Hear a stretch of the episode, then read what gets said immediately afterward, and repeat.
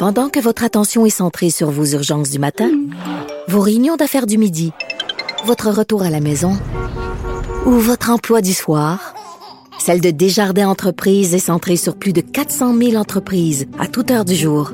Grâce à notre connaissance des secteurs d'activité et à notre accompagnement spécialisé, nous aidons les entrepreneurs à relever chaque défi pour qu'ils puissent rester centrés sur ce qui compte, le développement de leur entreprise.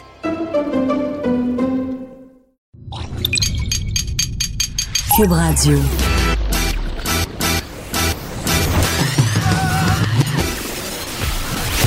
Pour elle, il n'y a jamais de mauvaise question. De 13 à 15. Les effrontés. Avec Geneviève Peterson.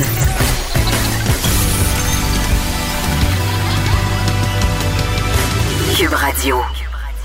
Salut, bon lundi tout le monde. J'espère que vous êtes bien reposés en fin de semaine parce que là, c'est vrai, là, c'est la rentrée pour tout le monde, la rentrée radio, la rentrée télé et la rentrée euh, de nos enfants à l'école. Moi, ça se passait ce matin et ça va se passer pour deux autres de mes enfants mercredi.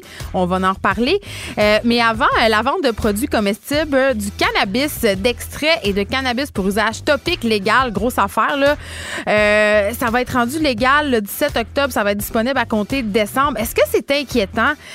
Les directrices et directeurs régionaux de santé publique ont demandé ce matin dans un mémoire que le gouvernement s'assure de bien encadrer la vente de produits dérivés de cannabis pour protéger les jeunes. On va se demander où le bas blesse avec le docteur Jean-Pierre Trépanier, directeur de santé publique du 6 de Laval. Et ça m'intéresse particulièrement ma fille qui fait son entrée au secondaire. Le pote, ça va quand même être un enjeu. Donc, je vais avoir vraiment beaucoup, beaucoup de questions pour lui, des questions que vous posez sûrement aussi en tant que parent, mais peut-être aussi en tant que consommateur de cannabis.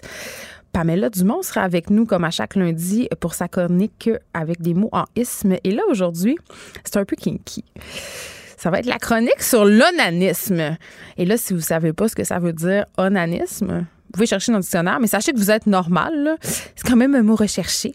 Euh, ça veut dire euh, se douner, se passer un wellé. Bref, se masturber. Je sais que ça vous concerne pas puis que vous faites jamais ça. Mais quand même, je suis là pour vous informer. Ça commencerait dans lundi. Oh, très beau jeu de mots.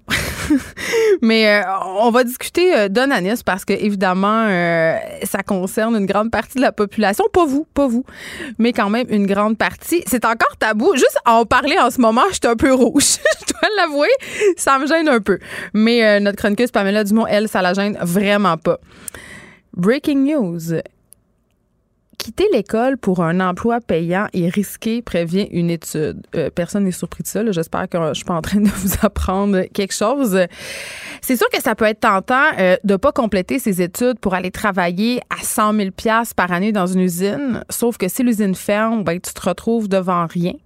Puis tu te retrouves surtout à égalité avec ceux qui n'ont pas leur secondaire 5. Tu vas donc travailler euh, au salaire minimum. Ça fait dur, ça, pour payer la maison, le skidoo puis le chalet. Puis pour vrai, euh, je viens du Saguenay, là, c'est pas une surprise. Euh, ça fait 450 fois que je le dis et j'en suis très fière. Mais un problème, selon moi, qu'on a dans la région, puis c'est pas juste au Saguenay, là c'est justement euh, les grosses usines qui s'installent puis qui offrent des emplois super alléchants aux jeunes. Je veux dire, moi, quand, je grandissais au Saguenay, quand j'étais au secondaire, euh, le rêve des gars là-bas, parce que la plupart du temps, c'était des gars, c'était de travailler à l'Alcan. C'était d'être pigé pour travailler à l'Alcan. Je sais plus si ça marche encore comme ça, là. Mais il y avait beaucoup d'appels, peu d'élus, évidemment, cette pige-là, mais c'était des grosses jobs, là, 80, 100 000 par année. Des fois, tu pouvais même aller taper 125 000, 135 000 avec l'over. Si tu devenais contremaître, sky is the limit. gros, gros train de vie pour des personnes qui ont pas beaucoup de scolarité. Je dis pas que c'est mal, c'est une très bonne chose de gagner bien sa vie et ce sont des souvent des jobs qui sont difficiles. Le travail dans une cuve à l'alcan, c'est pas facile, donc ça vaut son pesant d'or, ça c'est sûr. Travailler dans les mines aussi. Je veux dire, ces jobs-là sont pas payants pour rien. N'empêche que euh, ces gens-là, ces travailleurs-là deviennent tributaires de ces entreprises-là. Les régions deviennent un peu aussi sous leur emprise, c'est-à-dire que les industries peuvent régner euh, en roi et maître partout, imposer euh, des lois, jouer avec le niveau des eaux. L'Alcan qui est, propriétaire, si on veut, du lac Saint-Jean au Saguenay qui, utilise de l'eau potable pour rien. Il n'y a aucun coût à ça. Donc, euh, c'est comme un, couteau à double tranchant. On va parler euh, de ça parce qu'évidemment, avec la pénurie de main-d'œuvre qu'on connaît, ça peut être tentant de laisser son emploi parce que euh, ben, les employeurs offrent des conditions de plus en plus alléchantes. C'est sûr que pour un jeune qui a besoin de travailler, qui a un peu de misère, ben ça peut être considéré comme sa planche de salut. Est-ce que c'est une bonne solution à long terme? Ben, on pourra s'en jaser. Euh, en fin de semaine, j'ai vu passer sur mon feed Instagram. Ben, je sais pas si c'est en fin de semaine. Je pense que c'est plus euh, à la fin de la semaine passée. J'aime ça être honnête et complètement euh, transparente. J'ai vu une campagne de pub que j'ai beaucoup aimée. Et ça, c'est rare que j'aime beaucoup une campagne de pub. C'est une campagne de la compagnie québécoise Canuck. Canuck, c'est fabricant de manteaux euh, qu'on connaît très, très bien. Le, logo, le fameux petit hibou. Euh, Canuck a décidé cette fois de miser sur, euh, sur ses travailleurs plutôt que sur des vedettes ou des influenceurs ou des mannequins pour porter ses manteaux. Je vois ça d'un très bon œil, surtout à l'heure où on remet en question l'industrie du fast fashion dans la mode rapide, donc les Zara, Joe Fresh, H&M de ce monde, notamment à cause, bien évidemment, des questions environnementales, mais aussi des mauvaises conditions dans lesquelles les travailleurs qui fabriquent nos vêtements euh, sont obligés de travailler. On va jaser euh, de cette campagne fort intéressante, je trouve, avec euh, Michel Lepage, qui est co-chef de la direction chez Canuck. Aussi, il s'est passé de quoi d'assez spectaculaire dans le fabuleux monde de l'Église catholique? Qui n'en est pas un scandale près, on va se le dire. Ça se passe aux États-Unis. Euh, en ce moment, il y a un recours civil contre le diocèse de Buffalo. On invoque la loi RICO. On va vous expliquer c'est quoi Alain Pronkin va vous expliquer c'est quoi. C'est un spécialiste des nouvelles religieuses. Il va surtout nous dire pourquoi c'est incroyable et à quel point c'est un précédent euh, dans la culture euh, de l'Église catholique et aux États-Unis, cette histoire-là. évidemment, parfum de scandale, cachette, secret tentative de l'Église de vouloir couvrir certains faits. Donc, euh, c'est assez révoltant. Aussi, on se parle de Mattel, Barbie en particulier. C'est pas la première fois euh, que je parle des nouvelles collections de Barbie, mais là, euh, nouvelle avancée dans le cas de Mattel, le fabricant de la célèbre poupée. On vient de créer la toute première Barbie astrophysicienne notamment, c'est pour encourager les jeunes filles à s'intéresser aux sciences, qui est une très bonne chose. Là, Barbie qui, qui, fait quand même beaucoup d'efforts ces dernières années pour mettre de l'avant des figures fortes, euh, féminines, des métiers aussi euh, qui sont moins traditionnellement associés aux femmes. On va parler à l'astronome Sylvie Beaulieu. Notre chroniqueuse Élise Jeté sera aussi avec nous pour nous donner plein d'idées. Euh, qu'est-ce qui se passe au niveau culturel en ce moment au Québec, à Montréal, mais pas juste à Montréal. Mais avant, euh, je veux qu'on se parle du designer Marc-Antoine. Je ne sais pas si vous le connaissez, très, très populaire. Il avait beaucoup, évidemment, de personnalités publiques, d'influenceurs. Euh, je ne sais pas si ça a vu ça passer. Il était à Dutrisac, d'ailleurs, ce matin. Vous pouvez aller le réécouter en entrevue. Euh, grosse entrevue fort intéressante parce qu'il s'est fait tabasser dans Charlevoix. Euh, évidemment, euh, beaucoup, beaucoup de gens ont dénoncé cette attaque-là parce que cette attaque-là serait présumément homophobe. Bon, là, je dis présumément, mais à l'heure où on se parle, on est pas mal certain que c'est ça. Euh, Marc-Antoine et son chum, en fait, ont, été passés du temps dans Charlevoix pour célébrer l'association du designer avec les boutiques Simons. Et euh, ils ont été battus. Ça s'est passé vendredi soir à l'extérieur d'un bar de la Malbaie. Euh, un homme qui aurait commencé à lancer des insultes justement euh, anti-gays, homophobes. donc les gars se sont se sont en allés, ils ont décidé de quitter les lieux pour pour pas justement envenimer les choses. L'homme les aurait poursuivis. écoutez là, ils ont été sévèrement battus. Là, on parle de fractures. vous pouvez voir la photo de Marc-Antoine aussi et deux au bar noir. beaucoup de monde ont, ont réagi, dont notre premier ministre François Legault qui qualifie le geste d'inacceptable, de révoltant. Ça n'a pas sa place au Québec, évidemment. Tout le monde est bien, bien révolté de, tout ça. Euh, c'est drôle parce que je parlais des enjeux trans la semaine passée, puis je disais, tu les trans qui ont, j'en ai reçu ici à mon micro, puis tu sais, trans, homosexualité, ça n'a rien à voir, mais on se parle aussi des minorités sexuelles, euh, du, du mouvement LGBTQ+, évidemment. Euh, tu sais, qui me disait, on a peur pour nous, pour notre sécurité, on a peur de se faire battre. Puis, tu sais, je posais la question, est-ce que ça peut se passer ici au Québec? Parce qu'on le voit des fois aux États-Unis, c'est une société qui est évidemment plus conservatrice, mais est-ce que ça se passe ici? Et on me racontait des événements qui avaient eu lieu l'été passé à Montréal. Et là, ça se passe en fin de semaine à la Malbaie, en région. On s'attaque à un jeune couple d'homosexuels quand j'entends du monde dire que la marginalité, c'est à la mode ou qu'on n'a plus besoin de militer pour les droits des minorités sexuelles, Allô, Éric Duhem, le dernier gay, en passant. Ben, je pense que des événements comme ça nous font réaliser que même si on est en 2019, il y a encore des gros tapons homophobes un peu partout au Québec. Il faut continuer de sensibiliser, d'éduquer, de condamner ces comportements-là. J'espère qu'on va les retrouver puis qu'ils vont devoir répondre de leurs actes. La Sûreté du Québec, évidemment, a ouvert une enquête. Charlevoix, c'est petit, là. Je veux dire, il y a sûrement des témoins. Ça devrait pas prendre mille ans pour qu'on les retrouve. Mais tu sais, on est beaucoup dans notre bulle montréalaise. Euh, puis moi, la première, là, on, on pense qu'on évolue dans des milieux ouverts, mais il faut, juste sortir un peu puis pas aller loin pour se rendre compte que, ben, être différent, ça dérange encore en 2019. Être différent, ça peut nous valoir des coûts, ça peut nous valoir une visite à l'hôpital. Euh, c'est vraiment triste que Marc-Antoine et son conjoint l'aient appris à leur dépens. Je veux dire, un couple qui s'en va à la Malbaie, un couple comme les autres, qui s'en va célébrer une affaire, puis ça se termine comme ça, c'est épouvantable.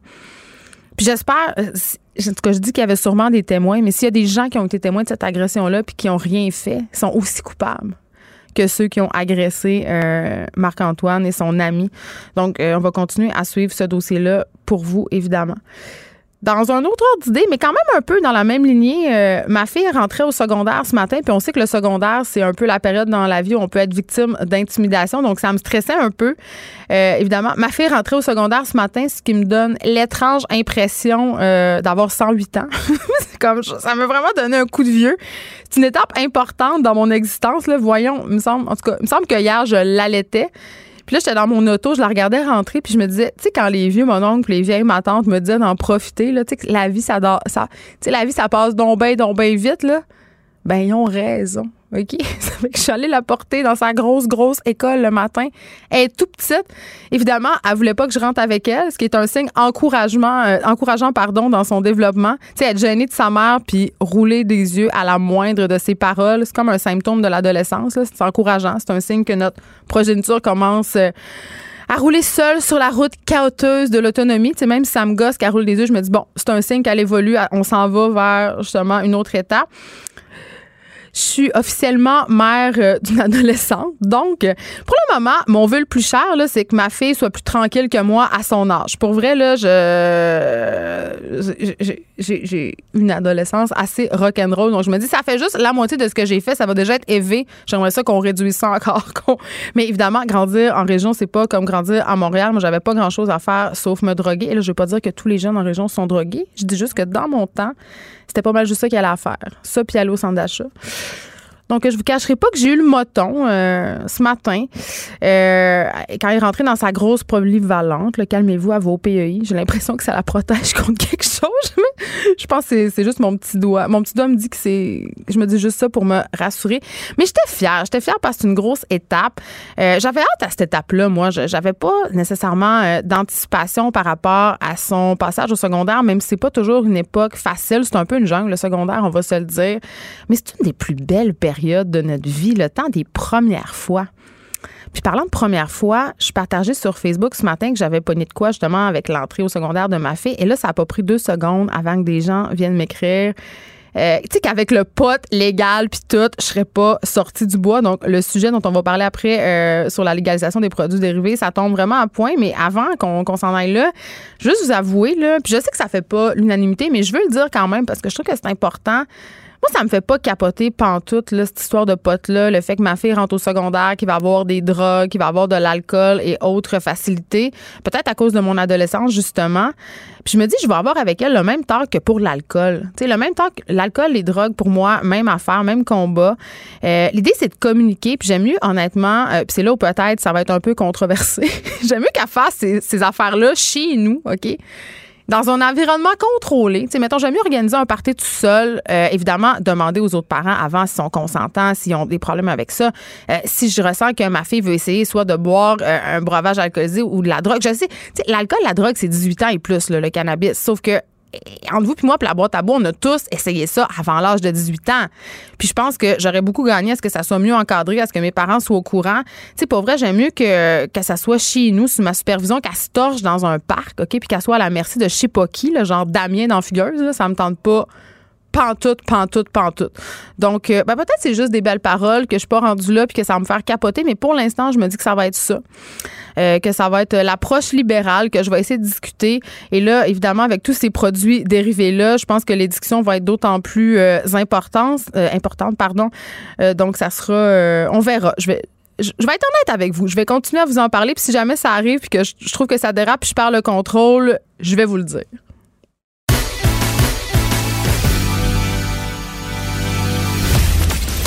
Elle ne tourne jamais sa langue cette fois avant de parler.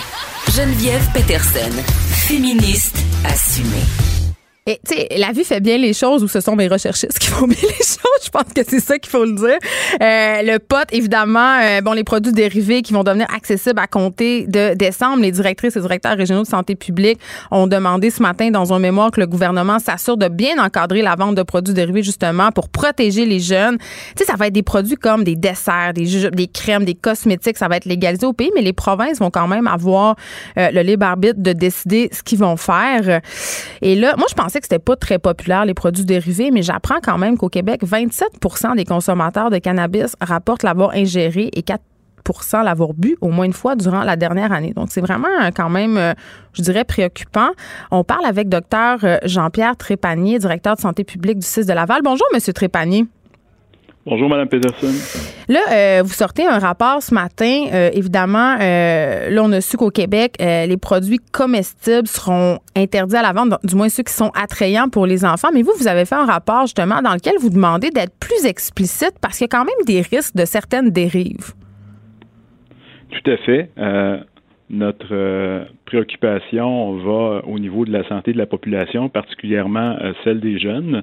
Euh, on souhaite aussi que le projet de règlement soit bonifié pour euh, éviter d'éventuelles euh, difficultés dans son interprétation. Puis on souhaite avant tout aussi informer les consommateurs des risques qui peuvent être associés avec les produits comestibles du cannabis, qui est tout à fait dans notre mandat comme directeur de santé publique. Mais avant tout, on salue l'initiative du gouvernement de venir encadrer davantage euh, par rapport à ce que le fédéral autorise. Ben oui, parce que évidemment ces produits-là, on le sait, ils sont déjà en vente, ils circulent déjà sur le marché noir et le problème, euh, évidemment, c'est qu'on sait pas trop ce qu'il y a là-dedans, on contrôle pas les le, niveau de THC, c'est un peu euh, c'est un peu n'importe quoi et là justement avec ces nouvelles lois-là, on va venir contrôler, donc ça c'est plutôt une bonne chose, non? Vous l'avez dit, l'initiative au départ de la légalisation c'était pas parce que c'est bon de consommer du cannabis. C'est parce qu'on le fait. Mais c'était, mais, c'était avant tout pour faire en sorte que les, euh, les consommateurs passent du marché euh, noir vers le marché légal, que ça nous permette de mieux encadrer euh, les produits qui sont offerts. Et donc, c'est dans une perspective de santé et de sécurité publique.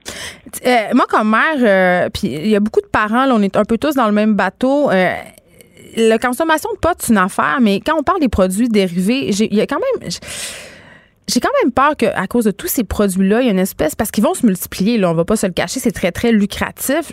On n'est pas dans. Est-ce qu'on est dans une certaine culture de banalisation de la consommation du pot? Ben, c'est ce qu'on cherche à éviter euh, en encadrant davantage ces produits-là. On veut surtout pas que euh, le pot, le cannabis, soit banalisé dans sa consommation. Euh, si on ne fait rien au niveau de l'encadrement, on risque d'assister à une diversification euh, à, outrance de ces produits-là. Et on le sait que quand les produits deviennent de plus en plus diversifiés, ça fait augmenter la consommation.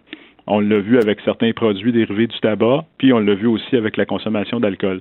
Mais oui, parce que moi, je me disais, l'autre affaire, puis ça, j'en suis. Moi, je suis pas une consommatrice de potes. J'aime vraiment pas ça. J'aime pas l'odeur. J'aime pas vraiment l'effet que ça me fait. Donc, j'ai jamais été une fumeuse de potes. Mais là, je me dis, avec tous ces produits dérivés-là, l'affaire, c'est que ça peut donner envie aux personnes, justement, comme moi, qui aiment pas le pot, d'en consommer parce que c'est une autre forme. Parce que, tu sais, manger des jujubes, c'est pas comme fumer ou consommer de l'huile, ça goûte pas. Donc, évidemment, ils vont aller chercher une autre clientèle avec ça. Je me dis, le gouvernement, quelque part, euh, s'assure de s'en mettre encore plus euh, dans leur poche parce que justement, ils visent pas juste les consommateurs de cannabis, là. Mm-hmm.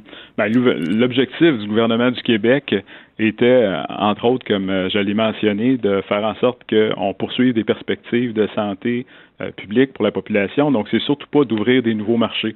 Or, en ce sens-là, oui, si on n'agit pas en lien avec la réglementation des produits dérivés, on pourrait avoir des nouveaux marchés se développer, ce qui n'est pas souhaitable là, pour l'ensemble de la population. Tu sais, M. Trépanier, je trouve ça un peu hypocrite parce que, tu sais, c'est pas pour développer de nouveaux marchés. Je veux dire, le gouvernement, ils, euh, ils sont pas en train de légaliser le cannabis et ses produits dérivés pour encadrer. Oui, oui, c'est une chose, ils veulent encadrer, mais c'est surtout pour générer de l'argent pour l'État comme l'Auto-Québec ou comme la SAQ. Là. on est là, là. On s'attend à ce que la légalisation engrange certains revenus au niveau du gouvernement. Ben. Euh, on se rappelle toutefois qu'au moment euh, où la, réglementation ou les, lois ont été annoncées au niveau du Québec, il y a eu la création d'un fonds qui va faire en sorte qu'il y a une partie de ces revenus-là qui va être retournée dans la prévention pour des projets de santé publique notamment, puis en lien avec les, les, individus qui pourraient être aux prises avec les dépendances. C'est comme si on finance le vice, c'est comme si le vice finançait, si on veut, la, la prévention. Les gens qui ont déjà un problème, c'est un peu déshabiller Paul pour habiller Jean. Bon, je suis pas contre la légalisation, mais quand même, je trouve qu'on est allé un peu vite. Euh, dans le rapport euh, que vous avez déposé dans le mémoire, on parlait aussi de, mesures pour éviter la surconsommation parce que, évidemment, dans les produits dérivés, on, ressent les effets du cannabis comestible. Je sais pas, là, j'en ai jamais consommé, mais est-ce qu'on les ressent plus tard? C'est pas la même affaire que fumer, donc ça peut être dangereux, surtout si on mélange avec l'alcool? Oui, c'est donc très important que la population soit bien au courant puis reçoive des mises en garde appropriées. Euh, il y en a déjà qui sont prévues parce que la réglementation fédérale prévoit certaines choses, mais nous, on suggère au gouvernement du Québec euh, d'aller encore plus loin en mettant des messages de mise en garde par exemple, de ne pas consommer du cannabis en même temps que de l'alcool parce que les effets vont être euh, plus importants.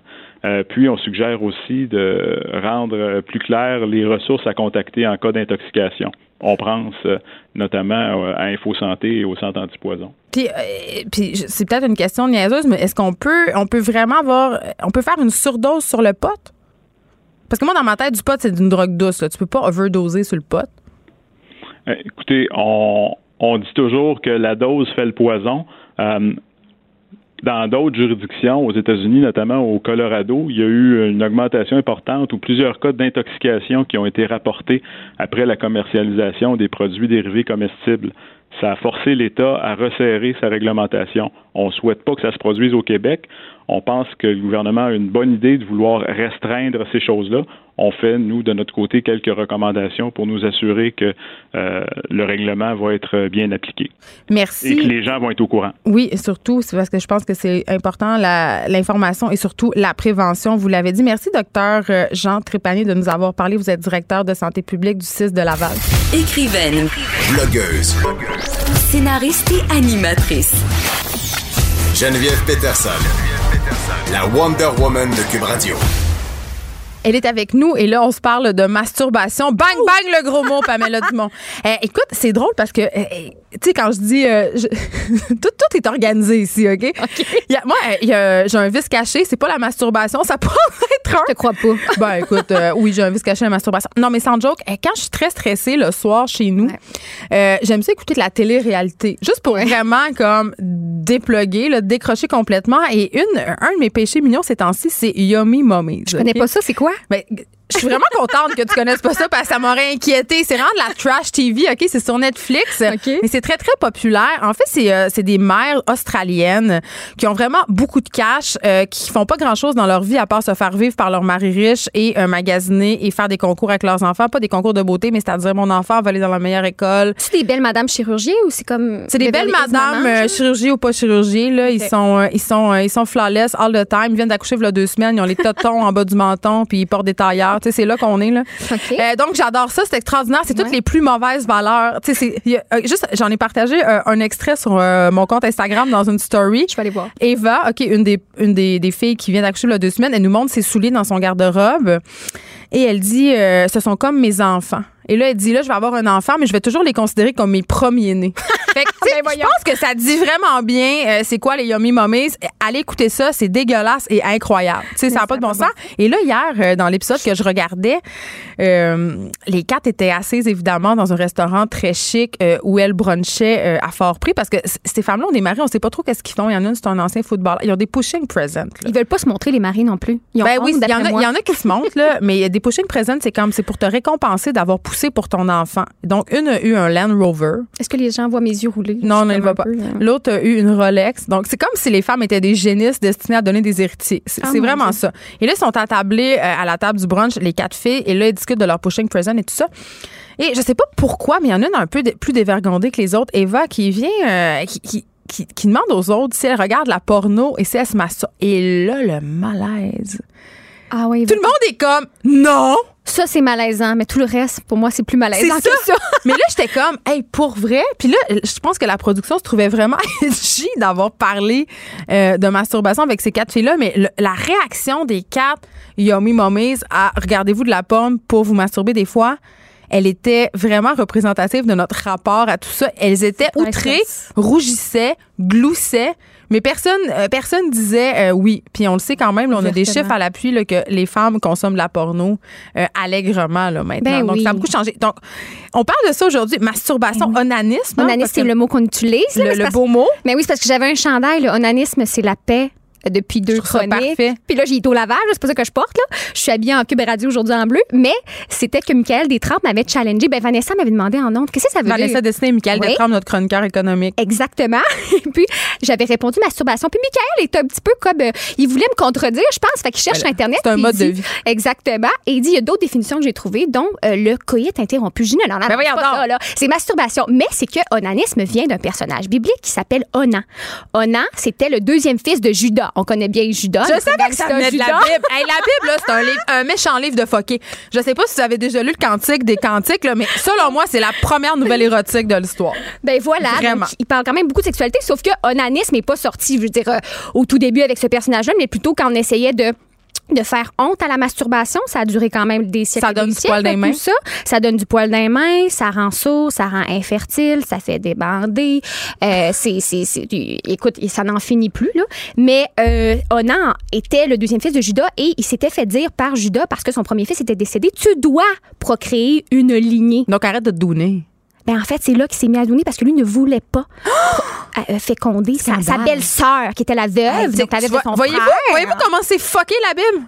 Et là là. Et ça fait un lien avec quand on parlait de société nataliste, dans la religion qui apporte ça. Il devait absolument, et lui ne voulait pas. Mais ce qui est pas clair dans l'histoire, c'est si Onan faisait euh, la masturbation en permanence ou Bedon faisait du coït interrompu. Fait qu'il faisait le contrôle des naissances avant le temps. Ah ouais, c'est ça. Je sais pas si c'était pour déranger son père, là. Mais voilà, donc ça vient de là, onanisme.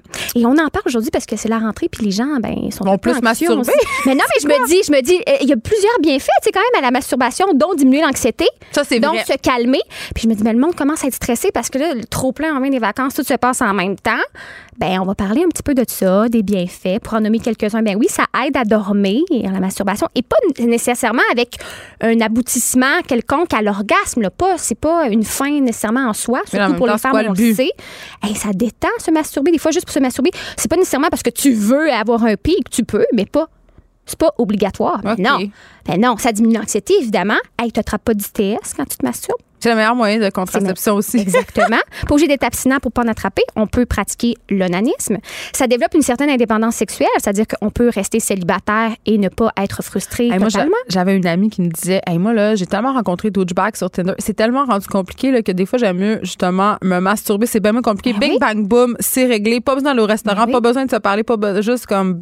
Puis il y en a plusieurs. Lily Boisvert, là, elle a testé pendant longtemps, je sais pas si elle est encore abstinente, mais elle disait ouvertement, elle était tellement associée à la sexualité à cause de cet Explora puis de ses chroniques et tout ça, qu'elle a décidé d'être abstinente volontaire. Une autre, la, la fondatrice du euh, festival, Mel Goyer, exactement aussi pareil. Elle est tellement comme écœurée là, de tous les stéréotypes qu'il y a dans les relations hétéro-cis-normatives. Là, Et dit, les ben, gros mots, là, Pamela suis-. Ah, les gros mots, les gros mots. Ben, dit, ben, parle- moi, je tout le monde va s'en aller, ils vont penser qu'on est des féministes enragés. Là. On, on parle d'onanisme. Ouais, ça c'est les fait c'est rester. T'es tellement manipulatrice, là. tout le monde est manipulateur. Tout le monde. Pour des... C'est pas si pire comme manipulation. Manipulatrice, c'est pas un mot en S, mais on pourrait en parler dans Oui, on peut en parler chronique. longtemps. Mais aussi, ce que ça, il faut le redire, ça, ça apprend, ça nous aide vraiment à mieux se connaître. La- les Mais pratiques érotiques, c'est tout à fait avec soi-même, ça nous permet de, de sentir, de- d'enlever cette pudeur-là qu'on peut avoir plus. euh, c'est, difficile de l'enlever quand c'est un nouveau partenaire, une surtout quand on est partenaire. jeune. Tu sais, Quand quand, on commence jeune, notre ouais. vie sexuelle, là, ça peut être Ouais. vraiment une façon. Parce que je pense, en tout cas, corrigez-moi si je me trompe, mais je pense pas qu'il y ait grand fille qui vient les premières fois. Ben, je pense, oui, les Puis statistiques même dans la les- vie, euh, en général, les Oui. premières fois, c'est toujours un peu ordinaire. Puis surtout avec les tabous qui ont été propagés. Tu sais, comme moi, très sincèrement, je sais que, bon, je suis pas vieille, là, mais ma génération à moi, âge? clitoris, je vais avoir 26 là, dans une semaine. Là. Il y a un bébé là Je suis un petit bébé là-là. Mais même ma génération à moi, moi oh, excusez-moi, mais on m'a jamais parlé de clitoris à l'école. Et ma Ah! mère m'a pas parlé de ça, mais c'est pas. Ma mère était très pudique, tu sais, puis je, je, je la blâme pas du Elle tout aurait dû ici. t'acheter euh, tout nu le livre Le dictionnaire sexuel de Oui. Myriam Daguzan-Bernier. Oui, j'aurais aimé ça avoir Ben ça. oui, parce que c'est pas gênant. T'achètes ça, lis ça, ça peut être des Ben oui. Puis là, Mais j'ai, hier, j'ai, pas- j'ai eu un souper de filles, là, tu sais, puis je leur demandais, un souper de femmes, excusez-moi. Puis là, je leur demandais de me parler de ça, de leur pratique. T'es-tu plus jouet, t'es plus, t'es-tu plus main, parce que quand même, il y a des différences. Est-ce que ça peut être les deux. Ça peut être les deux, euh, mais des fois, c'est arrivé. Tu sais, souvent. Les Parce que personnes étaient gênées de parler de ça? Pantoute. Pantoute, Hein. puis on parlait fort, puis il y avait des gens autour de nous, je pense qu'elle les faisait rire parce qu'on était un souper, tu sais, puis les gens faisaient comme Ah, tu sais, ils sont donc bien euh, relax. dans un restaurant. on était dans un restaurant, sur une terrasse, là, en fait, là, mais quand même. Et puis, c'était vraiment intéressant de voir que dans le cas des deux, de mes deux amis, que je ne nommerai pas, là, par respect, On les salue quand même. on les salue, merci de vos confidences. Les deux avaient commencé quand même à se masturber, une beaucoup plus jeune, enfant, et l'autre euh, au début de la puberté, ce qui est assez fréquent. Sauf que souvent, les jeunes et enfants, c'est aussi un tabou que les enfants, euh, il y en a plusieurs qui se masturbent en très bas âge. Moi, j'ai quand même une anecdote de masturbation d'enfant tellement embarrassante. À un moment donné, je monte, ma fille prenait son bain avec comme 4-5 ans, tu sais. Je dis pas c'est laquelle pour préserver son anonymat. Euh, mais elle avait des petits jouets de bain à son frère, tu sais, que des petits bonhommes de bain en plastique qui se remplissent Ouais. d'eau, puis tu peux évacuer l'eau avec le jet. Puis là, elle s'enlignait le jet euh, ben, sur le clitoris, disons-le. Ouais. Puis là, j'arrive dans la salle de bain, puis là, elle faisait ça, j'étais pas prête. j'étais pas prête. J'étais comme, hey, c'est ça qui se passe. Faut pas que j'ai une réaction pour dire, ah, c'est dégueulasse. Mais là, qu'est-ce que je fais? Puis elle m'a vu la voir, puis elle a fait, hey, c'est vraiment le fun quand on fait ça. Puis là, j'ai dit, ouais, c'est vraiment le fun, mais tu dois le faire quand t'es tout seul, pas quand maman est là. Puis là, je- puis après, je me demandais, parce que c'est quand même important la réaction qu'on a si on pogne un de nos enfants en train euh, de se masturber. Ouais, puis les Puis parents en sont même temps, j'étais full mal à l'aise. Oui, ben oui. Tu sais, j'ai- l'air bien open de même, là, puis j'ai l'air d'avoir aucun tabou, là, mais hey, j'étais rouge comme une tomate. là. Même en début d'émission, je, je l'ai dit, là, j'étais comme, ah, je suis rouge là, d'en parler. Mais tu sais, ça nous arrive tous et toutes de pogner, ou peut-être pas, mais tu sais, c'est une discussion qu'il faut avoir avec nos enfants. Ouais. Puis c'est gênant, là. Oui, puis il faut se rappeler que souvent les enfants vont, c'est pas tous les enfants là, qui vont se masturber en bas âge. Moi, j'avais une amie que sa jeune fille, ça les avait surpris, c'était à partir de 3 ans. Elle aimait beaucoup ça. Puis là, elle le faisait un peu. C'est normal, les enfants en Ils très bas âge. Ils se découvrent, puis qu'ils le fassent dans des lieux publics parce qu'ils n'ont pas encore cette pudeur-là, puis ils comprennent pas la, le- la signification de ça. Mais souvent, les enfants vont le découvrir sans savoir que c'est de la masturbation, justement parce que ça les calme, comme nous, ça peut nous calmer, euh, parce qu'ils ont du plaisir, parce qu'ils trouvent ça rigolo. Et c'est beaucoup plus tard qu'ils vont comprendre qu'est-ce que c'était. Comme moi, j'ai une amie hier, elle me disait, je me suis masturbée là, tout mon, euh, mon début d'adolescence. Elle savait pas? Ah ben, elle savait pas que c'était ça. À 16 ans, elle a commencé à avoir une sexualité avec partenaire. Et c'est après qu'elle a réalisé que ce qu'elle faisait, c'était de la masturbation. Hey, c'est Comme fou quoi- comment on s'en parle pas, justement, là. Exactement, on s'en parle pas. Puis quand on pense à tous les préjugés qui ont été euh, vraiment colportés pendant tellement longtemps, juste ben l'hystérie, on peut se parler de l'hystérie là, Mais euh, c'est encore mal vu, là, Pamela Dumont. Ma fille, euh, tu sais, les cours d'éducation sexuelle sont revenus, mais c'est un peu bizarre. Euh, son enseignante demandait aux élèves de année, est-ce que vous savez à quoi ça sert ou c'est quoi les, les films pour adultes? Puis ma fille, elle levait sa main, puis elle dit, des fois, c'est un outil dont les gens se servent pour se masturber. ah super. Gros malaise. Non, non, mais gros malaise de, de- de la professeure, de tout le monde. Écoute, là, ils m'ont appelé. Ben non. Fait que, tu sais, on a encore du chemin à faire, là. Mais, mais, mais en plus, surtout qu'on sait que le, clito- le clitoris n'est pas dans tous les manuels scolaires. Ça, je savais pas. Depuis récemment, il serait, ben, il n'est pas dans tous. En- je pense que c'est en 2018 qu'un porte-parole du ministère de l'Éducation avait dit, vu qu'il n'est pas dans tous les manuels, ça doit dépendre vraiment des commissions là, qui décident des meilleurs manuels que d'autres, ben, il n'a pas d'obligation à l'aborder. C'est quand même fou, là. Ben, Parce que moi, ça m'a créé des lacunes dans ma. Mais, OK.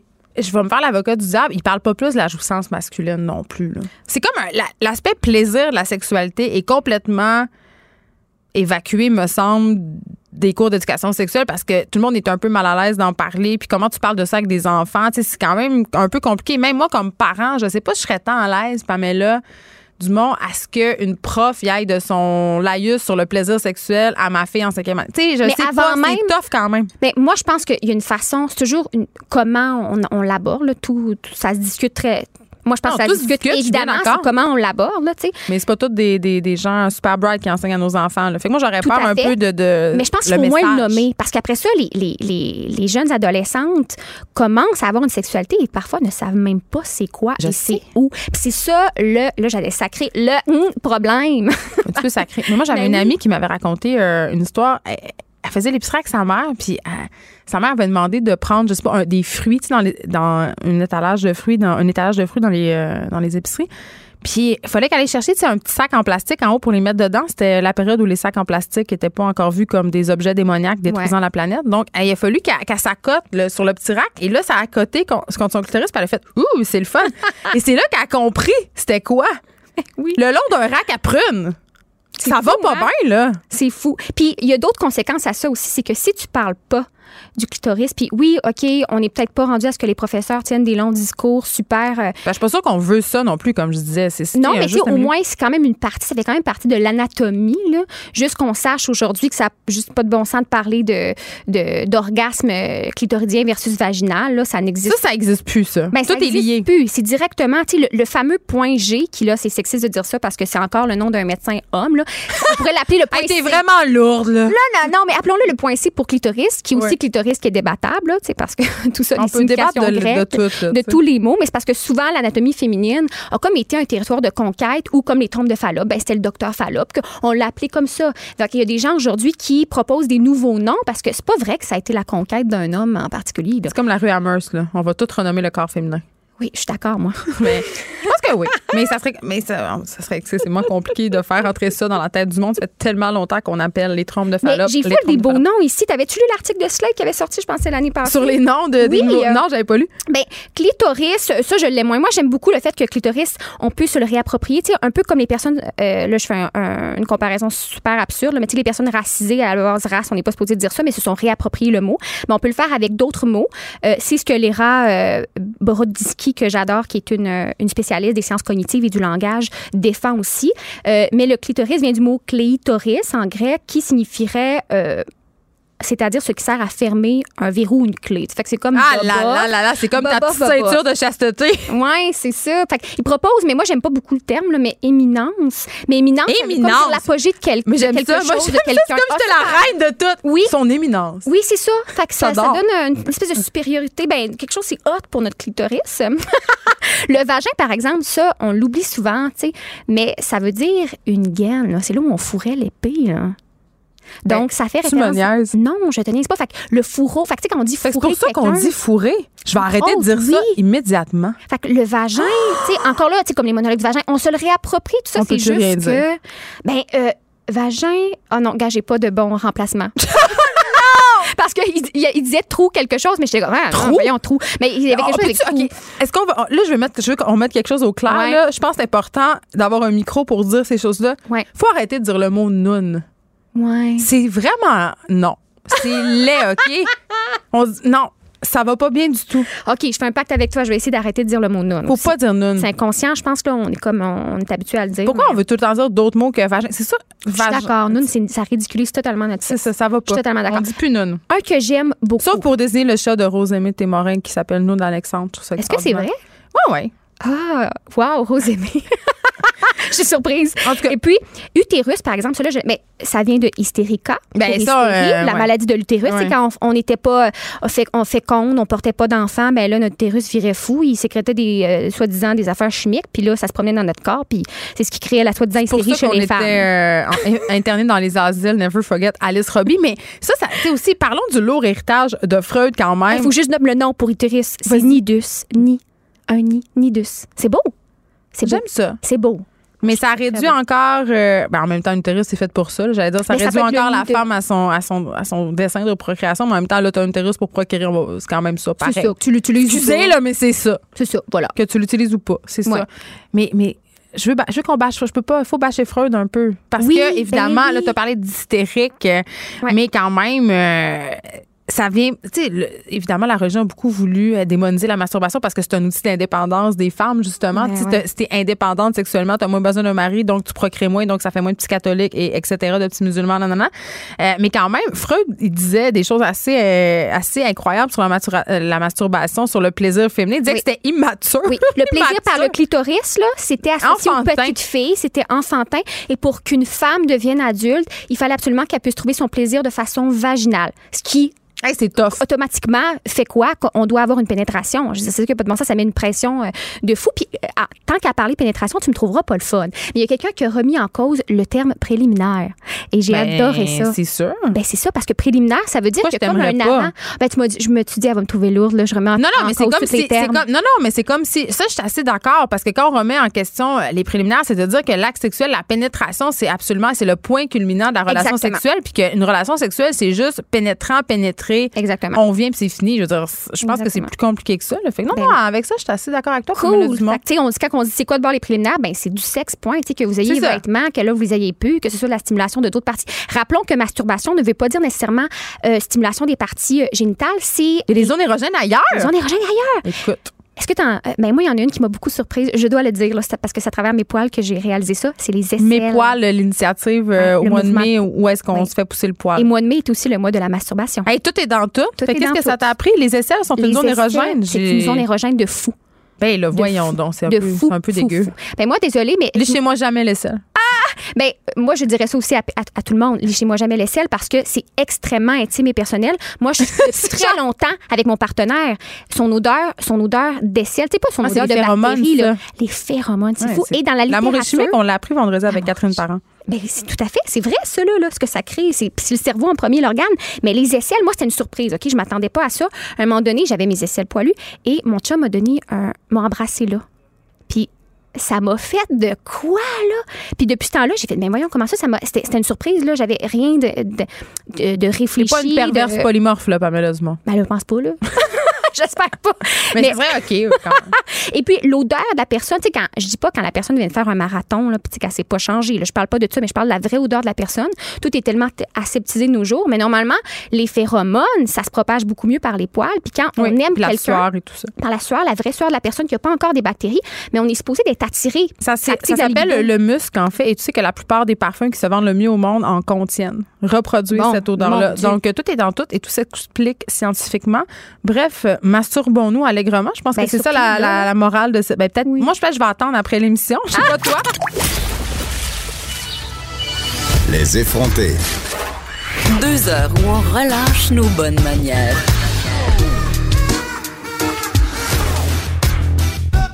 Cube Radio. Rien de surprenant. Euh, une étude, en fait, menée par la Chambre de commerce de Montréal, du Montréal métropolitain, pardon, euh, et des certains acteurs du milieu de l'éducation, qui nous apprend, et là, je, moi, ça m'apprend rien, mais je- que, euh, en fait, c'est plus avantageux à long terme de compléter ses études plutôt que de décrocher euh, pour se lancer dans un emploi qui peut être, bien entendu, très payant. Euh, on en parle avec Michel Leblanc, qui est président et chef de la direction de la Chambre de commerce du Montréal métropolitain. Bonjour, Monsieur Leblanc. Bonjour. Écoutez, euh, moi, je disais ça, puis ça me surprenait pas. Je me disais, comment on peut penser euh, en 2019 qu'on peut être gagnant au final en n'ayant pas à l'école quand on sait que le taux de diplomation est si important qu'on demande de plus en plus de diplômes? Ben écoutez, vous et, et beaucoup de gens euh, le sachez, euh, c'est sûr que si on continue d'étudier les calculs euh, qui sont dans l'étude et qui sont pas nouveaux, sont à l'effet que on se prive si on quitte l'école d'à peu près un demi million de dollars de revenus en moyenne sur euh, sur notre vie active. Donc quelqu'un qui quitte l'école en moyenne, il va il met de côté 500 000 dollars qu'il gagnera jamais. Puis la collectivité, ben nous on perd parce que euh, s'il y a des gens qui sont moins formés, ben ils contribuent moins. Alors tout le monde tout le monde est pénalisé. Ce qui est c'est pourquoi on en pourquoi on en parle aujourd'hui maintenant, c'est qu'il y a une situation quand même qui est nouvelle, puis c'est cette pénurie de main d'œuvre. Il y a une énorme croissance économique qui a lieu. Les entreprises embauchent, les entreprises cherchent des gens. Et ça peut être très tentant pour les, les jeunes présentement de regarder du côté du marché du travail. Il y Ben a oui. des emplois disponibles pour des gens qui sont peu qualifiés et euh, ça peut leur sembler un bon salaire. Puis effectivement, pour quelqu'un qui commence, souvent, ce ne sont pas des mauvais salaires. Mais la réalité, c'est que, comme je le disais, ils vont se priver euh, d'une possibilité éventuellement d'avoir des promotions. Ils vont se priver de la possibilité aussi de changer un peu de, de, de domaine parce que souvent, quand on a un diplôme, ça donne l'impression qu'on est plus flexible. Si on a juste l'expérience, ben les gens vont nous confiner dans ce qu'on a déjà appris à faire. Et donc, on dit à ce moment-ci, il faut tout le monde qu'on soit attentif. Ça commence par les employeurs. Le message qu'on lance, c'est pas un message au début au gouvernement, c'est aux employeurs en disant essayez de parler avec vos jeunes employés, surtout ceux qui sont à l'école, puis essayez d'ajuster les horaires pour leur faciliter euh, la vie d'étudiants qui travaillent. Ben c'est ça, M. Leblanc. Euh, c'est un peu là où je m'en allais parce qu'évidemment, euh, pour moi, le fait d'étudier longtemps, c'est sûr que c'est payant dans ma tête. Mais avec la pénurie de main-d'œuvre qu'on connaît, vous y avez fait allusion, puis le fait aussi que les employeurs offrent des conditions vraiment alléchantes, je me dis, il y a des jeunes quand même. la majorité des jeunes doivent s'endetter pour étudier. Il y en a qui doivent, ils n'ont pas le choix. Là, ils doivent travailler pendant leurs études. Donc, à un moment donné, le choix est comme facile à faire pour certains d'entre eux de se dire, ben écoutez, la à 75 000 je vais la prendre, puis ça sera toujours bien ça. Là. Ben là, d'abord, les jobs à 75 000 pour quelqu'un qui est qui est pas qualifié, là, sont pas si fréquentes que ça. Il y en a on va se parler des usines au Saguenay, l'Alcan, euh, où on non, rentre c'est des bonnes jobs là-bas. Vous avez raison, c'est des bonnes jobs là-bas. Puis euh, même en milieu urbain, il y en a d'autres. C'est vrai, la tentation, elle est là, comme je le dis. Quand on a posé la question, il y a un jeune sur deux dans ces âges-là qui dit moi, s'il y avait une bonne job, je quitterais l'école. Donc il y en a un sur deux qui est à risque de se faire tenter. On a déjà un problème de décrochage. C'est ça le problème, là, c'est que les, les les jeunes hommes en particulier qui ont tendance à occuper ces emplois-là manuels dans les usines, ce sont majoritairement des jeunes hommes, mais ils ont déjà de la misère à rester à l'école. Puis on va se le dire, même si présentement il y a beaucoup d'emplois qui sont disponibles, puis il y en a pour des gens non qualifiés, on est peut-être à 5 ans, maximum 10 ans, d'une robotisation, d'une automatisation de beaucoup d'emplois où on va avoir besoin, non pas de gens pas qualifiés, mais on va avoir besoin de gens qualifiés pour faire marcher ces machines-là. Des opérateurs des opérateurs très qualifiés. Alors, donc, même si présentement on pourrait, euh, on pouvait quitter l'école puis se trouver un bon emploi, c'est pas sûr qu'on va pouvoir le conserver. Et à ce moment-là, on ne sera pas polyvalent. On pourra pas facilement bifurquer vers d'autres emplois. C'est pour ça que les employeurs ont une responsabilité. Puis il faut qu'il faut qu'ils parlent à leurs jeunes, parce que des fois, les jeunes ont peur d'en parler, ils ont peur de perdre leur emploi. Et donc, il faut que les entreprises disent aux jeunes, écoute, toi, je sais que tu es aux études, comment je peux t'aider? Est-ce qu'il y a des périodes dans la session où là, il va falloir que tu aies un peu plus de temps pour tes études? Ben Est-ce que ton horaire permet les deux? Ça, c'est dans un monde, euh, c'est dans un monde de licorne, M. Leblanc. La plupart des employeurs, euh, justement, ils font face à la pénurie de main-d'œuvre. Donc, quand ils ont des employés, puis souvent, les jeunes aux études, ce sont de bons employés, ils sont responsables, ils veulent les garder. Euh, puis je pense pas qu'ils veulent les garder dans l'entreprise le plus longtemps possible. Fait que, tu sais, en tout cas, moi, pour avoir travaillé, je me dis, c'est, il était peu ouvert, les employeurs, à l'école et aux autres activités qui n'étaient pas en lien avec le travail. Là. Ben, c'est pour ça qu'on parle aux employeurs d'abord, puis on leur dit vous avez une responsabilité. Puis si vous voulez avoir de la main-d'œuvre qualifiée dans le futur, ben permettez aux jeunes d'aller chercher leur qualification. Mm. Puis on dit aussi au Cégep, puis dans certains cas à des écoles secondaires avec des programmes professionnels, soyez flexibles, donnez des cours du soir, peut-être des cours de fin de semaine. Assurez-vous qu'il y a des possibilités de faire des cours en ligne pour que les jeunes dont on parlait tantôt qui n'ont pas le choix, ceux pour qui là euh, il faut qu'ils travaillent. Ben, ils sont plus nombreux qu'on euh, pense là. Voilà. Puis aussi les gens les jeunes ils veulent se payer des téléphones des autos, de plus en plus d'affaires. Fait qu'il y en a qui travaillent, la plupart travaillent, C'est ça. Alors donc, c'est cette conciliation, tu sais, souvent on entend parler, pour ceux qui ont des familles, conciliation, euh, travail-famille, là, c'est vraiment c'est vraiment de la conciliation emploi-travail. Puis la dernière chose qui est importante, c'est qu'on a ici beaucoup de possibilités de se raccrocher. Hein. Quand on décroche, euh, c'est pas final, puis c'est tant mieux. Mm-hmm. Sauf qu'il faut pas perdre de vue que c'est pas mal plus difficile de raccrocher plusieurs années après avoir euh, eu un petit emploi on a goûté ou un une paye. On a goûté à une on a paye. Goûté à une paye. On, Des fois, on s'est endetté un peu. On a des cartes de crédit. On peut même avoir essayé d'acheter une voiture à crédit ou, peut-être dans certains cas même un, une maison? une maison. Puis là, on a des paiements à faire. Puis raccrocher après, ben peut-être que le système le permet. Les institutions sont ouvertes. Puis on voudrait que les gens aillent chercher leur diplôme mais sauf que là, ça devient stressant parce qu'on a des obligations financières. C'est pour ça que le message y est clair. Euh, il faut essayer, dans une pénurie de main-d'œuvre, de garder les jeunes dans la trajectoire pour qu'ils cherchent un diplôme. Mais c'est quoi? OK, c'est ça, mais c'est quel diplôme? Est-ce que c'est au moins un diplôme de secondaire 5? Mais, et vous, vous allez plus loin en disant un cégep minimum? Parce qu'on parlait beaucoup dit, du diplôme. Ce qu'on dit, c'est aller chercher le diplôme le plus élevé pour lequel vous êtes qualifié puis ce qui vous tente. Fait qu'un diplôme d'études secondaires, un diplôme technique en études secondaires, ça peut être fameux un bon DEP. diplôme un fameux DEP pour des gens là, qui disent moi là c'est vraiment difficile mais au moins là va chercher ton DEP donne-toi cet outil-là. Ceux qui rentrent au cégep c'est pareil. Il y a, il y a la possibilité d'aller chercher des diplômes très très performants au cégep mais quitte pas avant. Il y a des employeurs, des fois, puis on entend des cas qui disent à un mois, deux mois de la fin des études, regarde, tu as tout appris ce que tu avais appris, moi, j'ai pas besoin de ton diplôme pour t'embaucher ou pour te garder, viens. Puis nous, on dit aux jeunes, c'est la pire chose que tu peux faire. Là. Oui, parce qu'après, euh, après, c'était ben, aussi, il y a de l'automatisation, ben, ben, tu, vas retourner le, tu vas te retrouver le bec à l'eau. Ben oui, puis t'es rendu, là, fais les quelques mois supplémentaires, va le chercher ton diplôme. Donc, il y a une responsabilité d'employeur. Il y a des très bons employeurs, puis il y en a, ils ont comme pas le choix, ils ont tellement besoin de main-d'œuvre. Ben, ce qu'on dit à ceux-là, c'est. Ils doivent s'ouvrir. Ben, faut que tu t'ouvres, va chercher deux jeunes, puis fais des horaires flexibles, organise-toi, mais ne fais pas en sorte que le jeune décroche. Ça va pas le servir, ça va même pas te servir comme entreprise à long terme. Puis pour toutes nous autres, toute la collectivité, ce qu'on a besoin, c'est d'une main-d'œuvre mieux formée.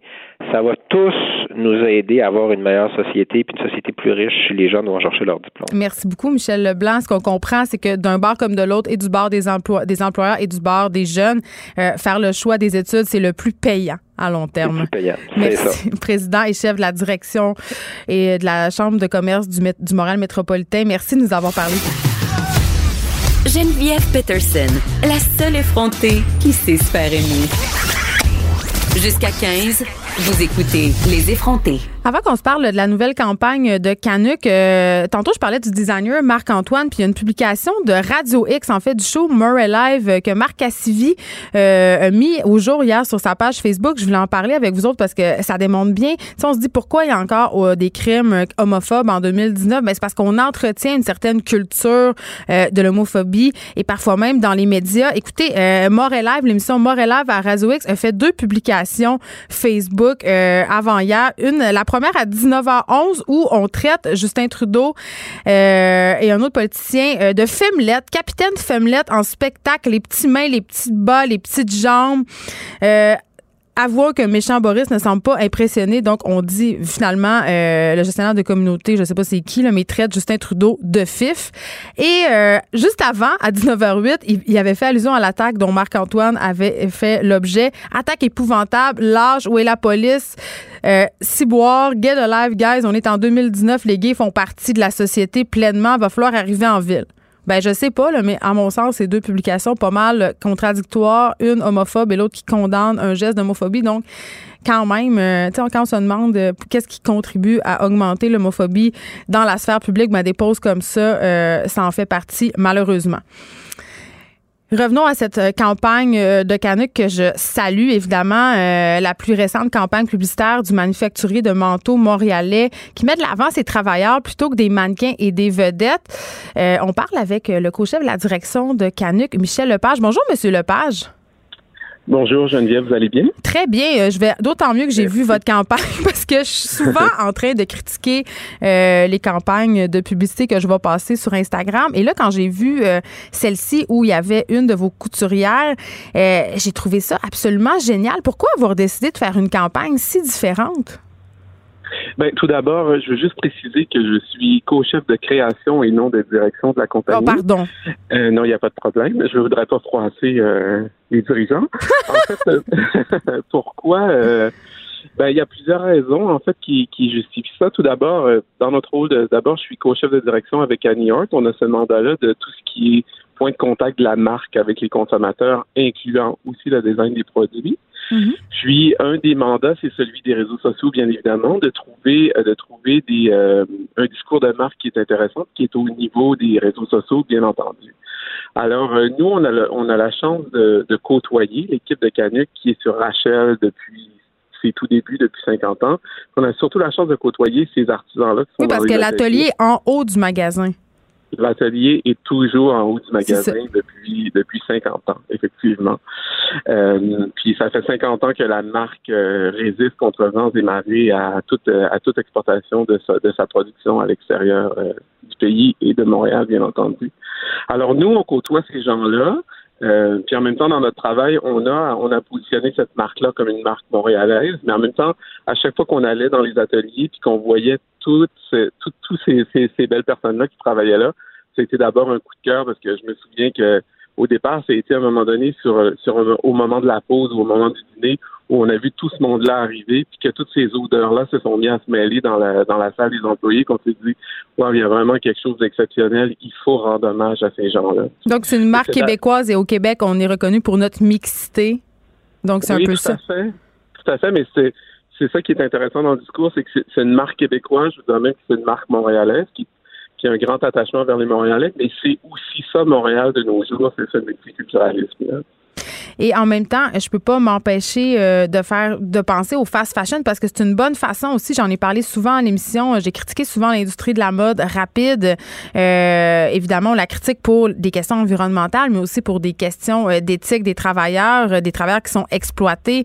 et là, de mettre de l'avant ces travailleurs-là qui travaillent, je l'imagine et je l'espère, dans d'excellentes conditions, hein, Monsieur Lepage, c'est quand même un pas en avant, quand même assez incroyable.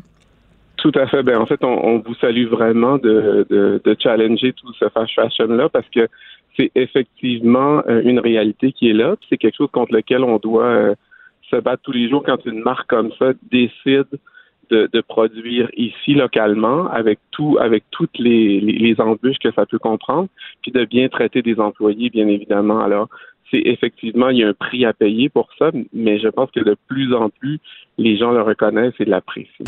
Euh, OK. Évidemment, c'est une initiative euh, qui est super. Je pense qu'on l'aura compris.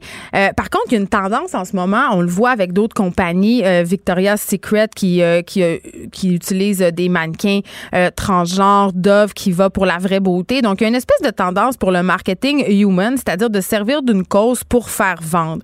quand même, l'objectif derrière tout ça, ça reste de vendre des manteaux. On va pas se le cacher. Ben, effectivement, toute compagnie qui, qui, a des objectifs lucratifs à ça, fait qu'il faut pas essayer de faut pas essayer de cacher ça. Par contre, c'est, c'est clairement pas l'objectif qui était derrière cette campagne-là, parce que sincèrement, la marque a 50 ans, puis c'est dans c'est dans notre mandat aussi de reconnaître. Bien évidemment, on a aussi la responsabilité de, d'alimenter les réseaux sociaux avec des choses qui intéressent les consommateurs. Puis bien évidemment, c'est un sujet qui intéresse les gens en ce moment. C'est quelque chose que les gens aiment voir. Fait que oui, on surfe un peu sur cette vague-là, bien évidemment, mais en même temps, il n'y avait aucune intention d'exploitation ou de se servir de ces gens-là parce que tout le monde l'a fait sur une base volontaire. Puis honnêtement, le sentiment de fierté que ces gens-là ont quand tu vois ces photos-là, c'est c'est déjà pour les, dirigeants de la marque, c'est déjà une très très belle récompense. Vos manteaux, euh, bon, ils sont québécois, ils sont faits ici et tout ça a un prix, ils se vendent, ils, se vendent quand même un certain montant. On parle de 650 à 1350 dollars plus taxes par manteau. J'ai envie de vous demander, est-ce que vos employés, ceux qui travaillent euh, dans la manufacture en haut, ont les moyens de se payer un nouveau manteau? Là, je sais que sûrement qu'ils ont un rabais d'employés, mais quand même, ce sont des manteaux excessivement dispendieux. Ben, je vous dirais que euh, je, moi, pour, pour ce que j'en vois, ce que je vis avec l'organisation, quand quand j'arrive et que je vois le vestiaire, je pense que je peux vous répondre que oui, que les employés. Oh, ils ont un rabais d'employés. ça compte pas. Je ne pas répondre à ça. je ne peux pas répondre à ça. Par contre, je ne sais pas de quoi ils bénéficient, mais je peux vous dire qu'ils en portent. euh, je disais dans, dans la presse, évidemment, parlait de cette initiative-là. Euh, il y a un désir chez Canuck quand même de rajeunir la clientèle parce que l'acheteur moyen de vos manteaux a en moyenne 50 ans. Mais quand même, euh, moi, je suis allée magasiner un Canuck l'an passé et outre le prix, quelque chose qui m'avait un peu rebuté, c'est que quand même encore certains de vos, manteaux sont isolés avec de la plume. Vous utilisez encore de la fourrure, même si c'est rendu optionnel. Ça, ça peut rebuter une clientèle qui est plus jeune. En fait, euh, ben, premièrement, les consommateurs avaient 50 ans quand on a repris la marque il y a mhm. 4 ans. C'est plus du tout la donne. Ça a rajeuni de plus de 25 ans, l'âge moyen des consommateurs. À cause de Sarah Jeanne Labrosse? à cause de, sincèrement, je crois, je, dirais à cause de tous les efforts qui sont déployés autour de la marque. Alors, c'est tout de nos jours. Hein. C'est tellement multicanal, faut tellement euh, avoir un discours à beaucoup d'endroits. À cause du produit d'abord, parce qu'ultimement, on a un produit à vendre, puis que pour susciter l'intérêt, il faut que le produit soit au goût du jour, il faut qu'il parle à une Mais au goût du jour, donc plume et fourrure, c'est pas tellement au goût du jour, ça. En fait, euh, je vous dirais que pour ce qui est de plume et fourrure, c'est toujours des jaunes très, très sensibles. Ce qui est Il n'y a aucun produit, chez... il n'y a aucun manteau euh, qui vient avec une fourrure initialement. C'est un accessoire qui, qui, qui est optionnel à la discrétion. Mais la doublure, souvent, c'est de la plume encore. En fait, la doublure, c'est nouveau pour Canuck. Ça fait seulement un an qu'on a disait parce que historiquement, les manteaux avaient toujours été synthétiques. Mm-hmm. C'est vraiment une demande parce qu'il y a vraiment une très, très, très forte demande. Alors, c'est pour répondre à une demande qu'on le fait. Puis, mais on offre autant de produits, euh, je dirais, véganes qui n'ont pas de, qui ont pas de, aucune trace animale que ceux qui sont doublés en Dubaï, effectivement. Merci beaucoup, Michel Lepage, de nous avoir parlé. On peut voir cette campagne-là, les pommes, elles circulent beaucoup sur Instagram. Bravo pour cette initiative-là que je salue. Vous êtes co-chef de la création chez Canuck. Voilà, merci de votre intérêt et bonne rentrée.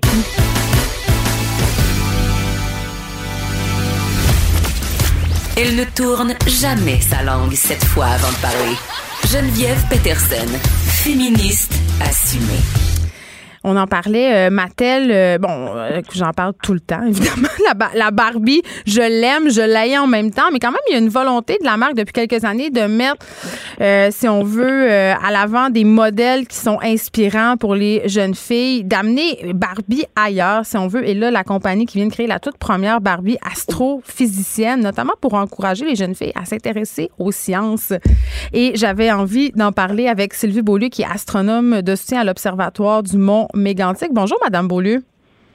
Euh, bonjour, Geneviève, vous allez bien? Ça va très bien. Ça va encore mieux quand Barbie euh, me donne un modèle que je trouve plaisant comme une Barbie astro astrophysicienne. Euh, c'est pas non plus la première Barbie inspirante qu'on a. Là. on, a quand même eu une conservatrice de la faune, une biologiste de la vie marine et polaire, une photojournaliste. Donc, il y a vraiment une volonté chez Barbie de faire des modèles féminins différents.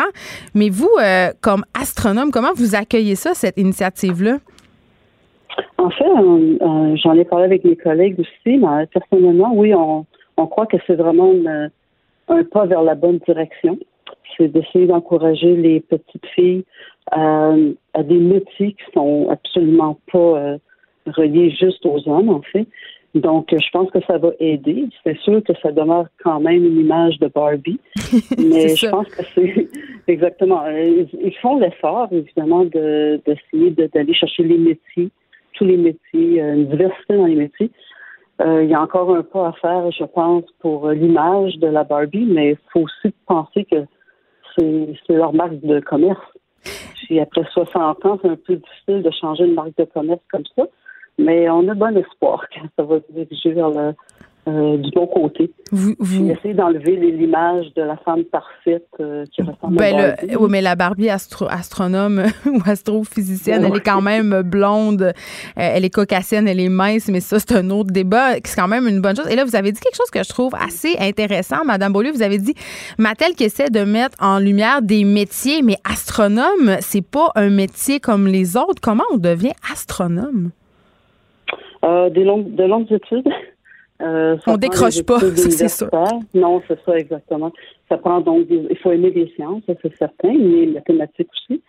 Euh, puis ce qu'on fait, c'est qu'on fait, on commence par faire un baccalauréat en sciences, surtout la science physique et mathématiques. Puis par la suite, on fait une maîtrise et un doctorat en astronomie, plus spécialisé dans, dans l'astrophysique. Euh, on peut choisir un sujet différent, que ce soit l'étude des galaxies ou des étoiles. Donc, vraiment, c'est de longues études. Puis après l'obtention du doctorat, alors on n'a pas encore terminé parce qu'on n'est pas encore tout à fait autonome. Donc, euh, on fait ce qu'on appelle le postdoc. Ça, c'est vraiment trois années suivant l'obtention du doctorat. Et on, on est assisté par des professeurs pour vraiment nous tenir encore un peu la main pour apprendre vraiment le métier, pas seulement d'astronome, mais de faire des demandes de subventions, de d'écrire des rapports. Oui, je comprends. Je comprends que c'est un long parcours, mais mais en, mais en même temps, j'ai l'impression qu'on. Euh, ma question, je me dis. Est-ce qu'on intéresse assez nos jeunes filles aux sciences? Parce que moi, j'ai pas l'impression, en tout cas, c'est peut-être un préjugé de ma part, euh, qu'il y a beaucoup de petites filles qui rêvent d'être astronautes, astronomes, qui, qui veulent devenir chercheurs. Sais, on intéresse peu les petites filles aux sciences et ça commence au primaire. Exactement. Mais en fait, ça commence beaucoup plus tôt que ça. Euh, moi, j'ai des petites, euh, des petites nièces, des petits neveux, puis ça commence vraiment là, à l'âge de un ou deux ans. Euh, les cadeaux qu'on leur donne, est-ce qu'on choisit de trouver des cadeaux spécifiquement pour les garçons ou pour les filles? moi, j'essaie en fait de, ne pas faire ça. Je n'offre pas des poupées en général, pas seulement des Barbie, mais des poupées. je préfère offrir des cadeaux qui, sont qui ont un rapport avec la science, que ce soit la botanique, l'astronomie, la géologie. Et je peux vous dire que ma petite nièce de 4 ans, là, elle adore ça, les petites roches. quand elle doit casser un morceau de, de plante pour trouver des petites roches dedans, ben c'est déjà un pas. Puis euh, les, je lui offre toutes sortes de cadeaux, même d'astronomie. Elle, elle, adore ça. Donc ça commence vraiment à la maison, ensuite à la garderie, et ça se poursuit, ça se poursuit au primaire, secondaire. Donc, c'est un long parcours, oui. Euh, est-ce que, puis là, cette question-là, je la pose à beaucoup de femmes qui évoluent dans ce qu'on appelle euh, des milieux très reconnus pour leur boys club, donc des milieux vraiment masculins. Est-ce que c'est difficile d'évoluer mm-hmm. euh, dans le monde des sciences pour une femme? Ça l'était dans le passé. Ça commence beaucoup à s'améliorer parce qu'il y a beaucoup de, le terme en anglais, le networking. Euh, du réseautage. Beaucoup de femmes prennent, exactement, oui. Beaucoup de femmes prennent en charge ce genre de, de réseautage pour essayer d'amener les jeunes étudiantes à se sentir mieux déjà dans leur environnement. Mais ça change aussi parce que c'est sûr qu'avant, il y a 20, 30 ans, c'était difficile. On était peut-être entre 5 et 10% de femmes dans les sciences, euh, comme les sciences physiques, je pourrais dire, puis l'ingénierie. Mais ça augmente même au département de physique à l'Université de Montréal.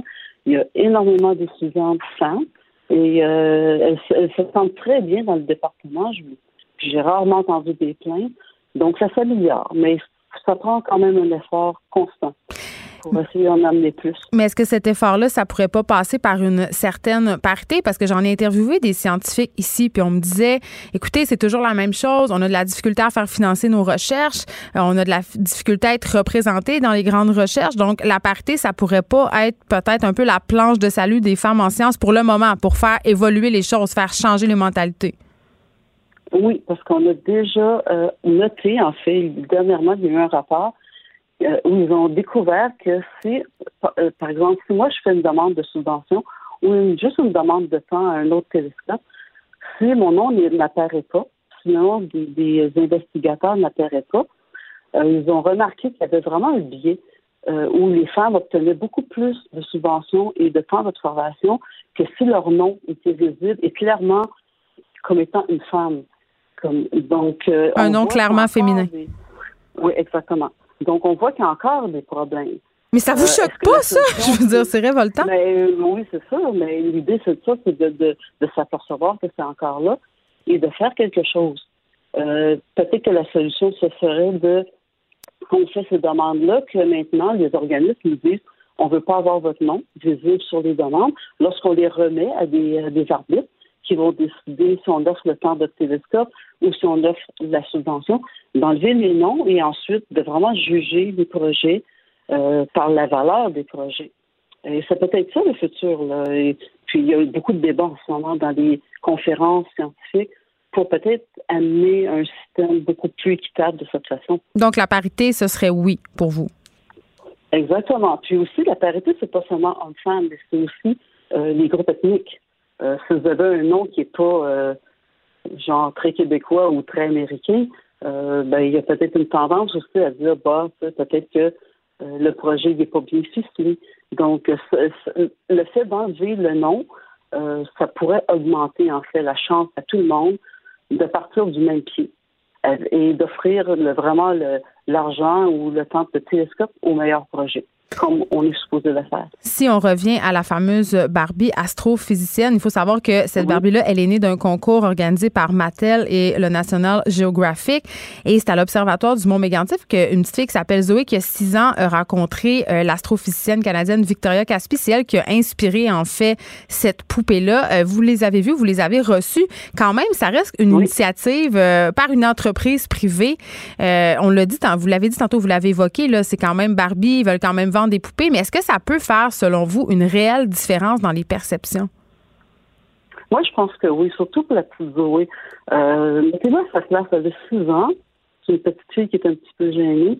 Puis elle arrive là, dans un télescope professionnel. Euh, c'est impressionnant déjà. Le fait d'être sur place, lorsqu'on arrive au Mont Mégantic, on voit le, on voit le, le gros télescope, oui. Oui, puis je pense que ça, elle va s'en rappeler longtemps, la petite. Là.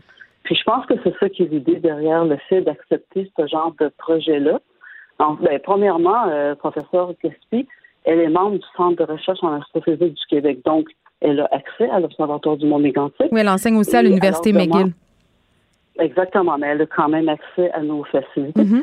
Puis le fait d'arriver puis d'offrir une journée comme ça à la petite Zoé, euh, c'était déjà, euh, pour moi, c'est quelque chose de très positif. Puis je pense que ben j'ai pas vu encore la vidéo tout monter, là, mais j'espère que ça va démontrer euh, non seulement le site, mais euh, toute l'impression que ça donne lorsqu'on arrive là-bas. Puis, euh, je pense que la petite elle va s'en souvenir là.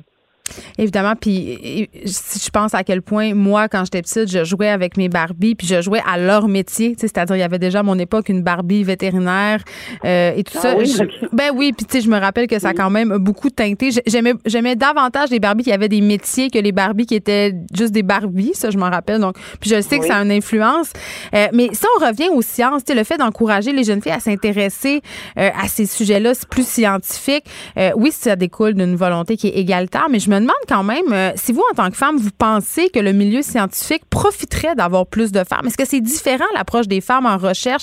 Est-ce qu'on a, je sais pas, une façon euh, différente des hommes d'aborder certains sujets? En fait, moi, il y a quelques années, je pensais pas. Je pensais qu'on a qu'on abordait tous euh, le, parce qu'on est tous des scientifiques, on a on a vraiment notre, notre propre background. Mais j'ai- j'avais parlé avec un de mes collègues en Ontario qui Mhm.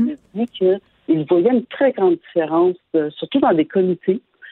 Euh, Dans l'approche? lorsqu'il y avait au moins, oui, au moins une femme dans le groupe. Lorsqu'il y avait des discussions, il disait que les discussions étaient déjà beaucoup plus euh, polies. Parce que vous savez, les scientifiques, hein, on se bat tous pour la même chose. On se bat pour le petit peu d'argent qu'on a de disponible.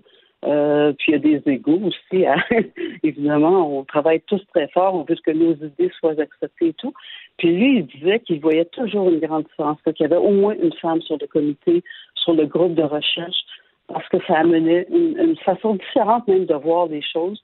Puis moi, je peux le voir parce que je le vois en fait avec mon équipe maintenant, euh, l'approche que j'ai euh, comparativement à certains de mes anciens collègues qui travaillent avec la même équipe. Puis, mais je pense que c'était quelque chose de très positif. Euh, Ben, donc, euh, oui, je suis d'accord. Là, on se parle de l'attitude des femmes dans les milieux de travail, mais plus euh, spécifiquement au niveau des recherches elles-mêmes. On a vu, par exemple, qu'en médecine, l'arrivée des femmes a quand même assez changé la donne, notamment euh, pour des recherches spécifiques sur des sujets en particulier, des sujets liés à la santé féminine, par exemple, tous les cancers féminins. Le fait d'avoir des femmes chercheurs, ça avait quand même amené des recherches à être poussées plus loin. J'imagine que c'est, la- c'est la, ça serait la même chose dans toutes les sphères scientifiques. Là, on s'intéresse pas aux mêmes affaires, on n'a pas les mêmes préoccupations. Ben, c'est pas, pas- côté médecine, c'est peut-être un petit peu différent de la physique. La physique, c'est bon, on part de de- d'une base qui est connue de tout, euh, que ce soit un homme ou une femme. On part tous de la même base euh, des euh, de mathématiques et physique. C'est peut-être l'approche aussi, comment on, on va coder ou comment on va approcher le problème, qui est peut-être un petit peu différent, mais ça reste quand même, on travaille avec les mêmes outils. Donc, euh, pour du côté de médecine, je pourrais pas vous dire parce que je suis pas dans le domaine, là, mais je peux probablement aussi que les chercheurs qui cherchent à, à résoudre des problèmes de santé, probablement qu'ils ils commencent maintenant à apprendre qu'il y a une différence entre un homme et une femme côté hormonal. là.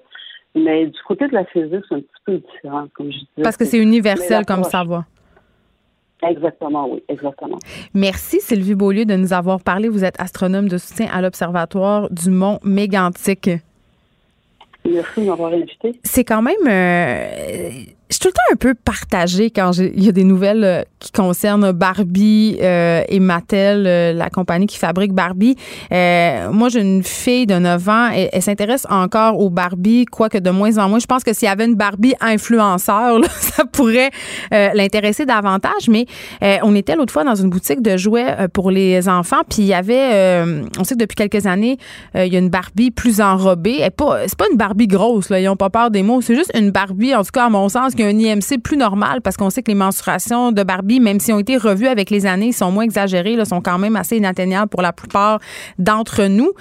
Et euh, ma fille, d'emblée, était moins intéressée à avoir une Barbie euh, plus grosse, entre guillemets. Elle était aussi moins intéressée à avoir une Barbie euh, d'une autre origine ethnique euh, que la sienne. C'est-à-dire, on est encore dans cette image de la Barbie blonde, de la Barbie blanche. Oui, il y en a euh, des Barbies euh, qui sont noires, qui sont asiatiques, qui sont latinas. Mais quand même, ma fille veut pas jouer avec. Puis ça, je sais pas si c'est le problème de Barbie ou si c'est un problème de société. Mais quand même, puis on l'a dit tantôt avec Sylvie Beaulieu, c'est super tout ça, mais n'en reste que la Barbie astrophysicienne dont il est question, là, ben, elle est mince, puis elle est blonde, puis elle a des grands yeux de biche, puis elle a des seins en dessous du menton, puis elle a des jambes infinies. Donc, on est on est encore dans le problème de la Barbie, dans les stéréotypes de la beauté euh, féminine, de la femme blanche, de la femme blonde.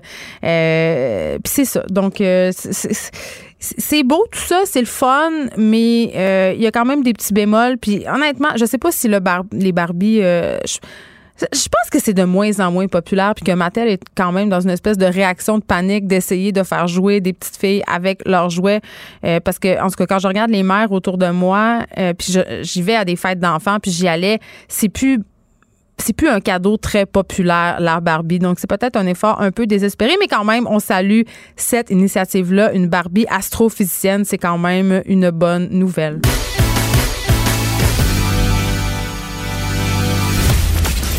Elle ne tourne jamais sa langue cette fois avant de parler.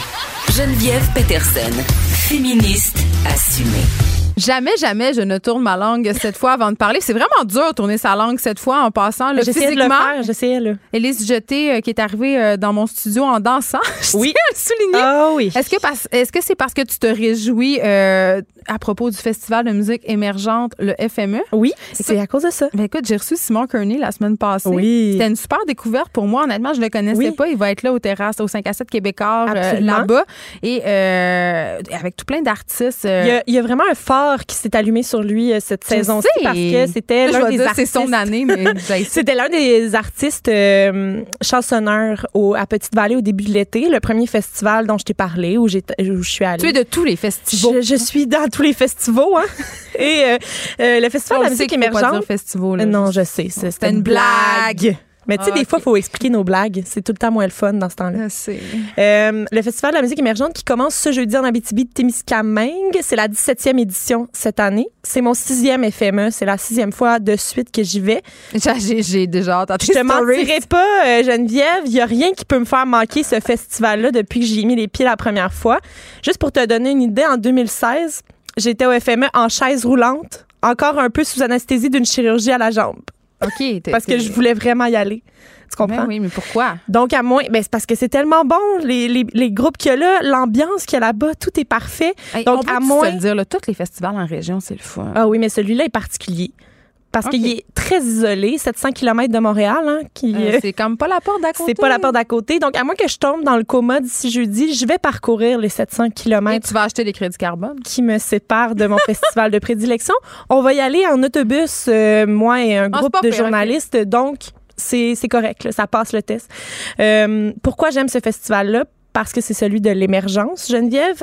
Et je reviens toujours de là avec une grande découverte qui m'a chamboulée.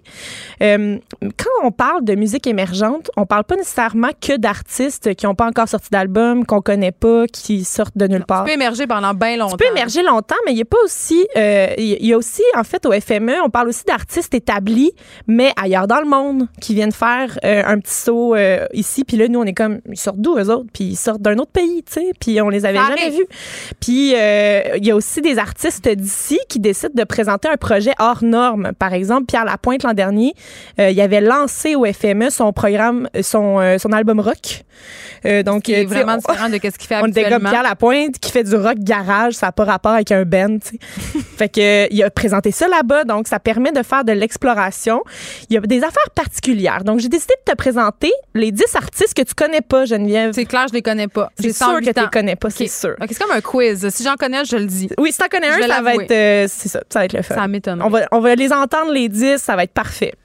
Premier artiste dont je voulais te parler, c'est un groupe rock électronique qui vient de la Suisse. Ça s'appelle The Young Gods. On va aller entendre la chanson Skin Flower. J'aime déjà le nom.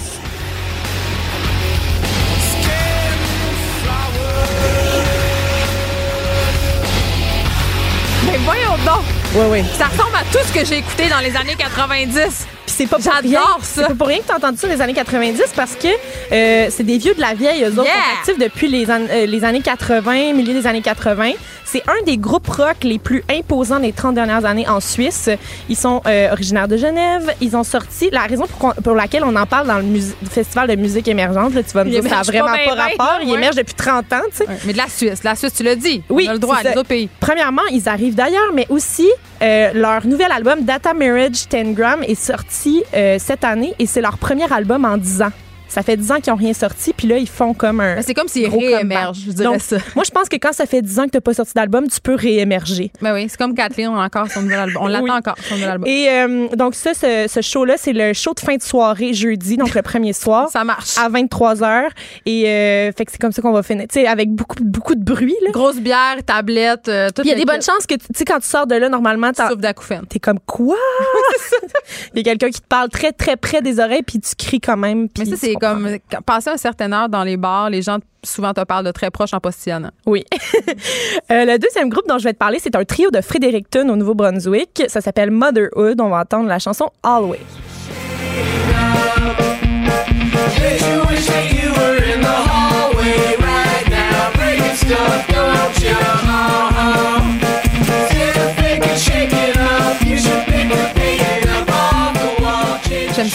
Vibe cirque. C'est le fun, hein? Ouais.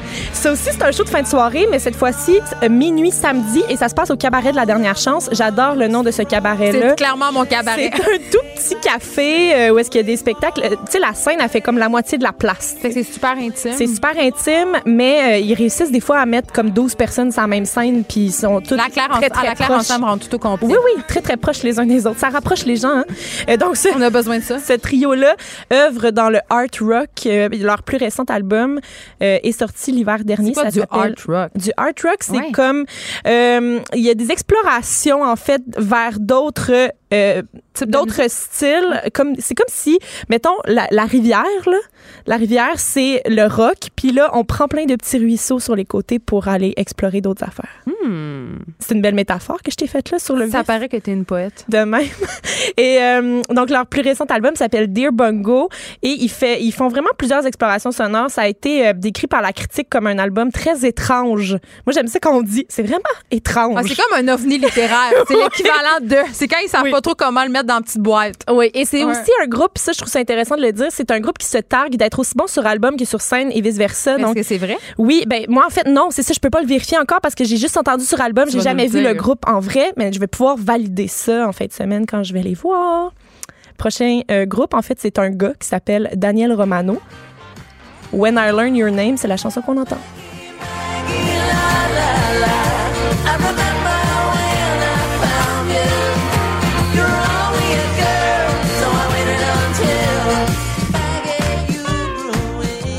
Met tellement de bonne humeur, Mais Daniel Romano. Euh, je- Là, il faut je t'avoue hein, mon petit. C'est- J'ai un petit fait pour son thème de voix un peu country folk, Oui, bluegrass. country folk, puis sais genre pas. une petite affaire euh, Ouais. de West Coast Ça y ici, va. là, genre on, on peut l'imaginer facilement avec un, un, un surf en dessous du bras là, tu sais. Tout ça. Tout un ça surf, peut. mais euh, un surf folk, tu sais, de Oui. folk. Oui, et il fait partie du grand show extérieur de fin de festival dimanche soir. C'est un Ontarien. euh, il a collaboré à quelques projets, dont City and Color, euh, pour ceux et celles à qui ça sonne une cloche. Mais c'est son projet solo qui le met vraiment en valeur. Sa voix, son rythme, son espèce de petit groove euh, vraiment euh, excitant même, je dirais. Non, non, il est- Oui, ça va, là. il se a- passe de quoi? Il a l'affaire. Oui. Euh, ensuite, on est avec. Là, on s'en va au Chili avec la Julia Smith. Euh, la chanson qu'on va entendre, ça s'appelle I'm a Poison. society. I mean, I think it's like so crazy that people give it all this power. It's it's uh, we got the power,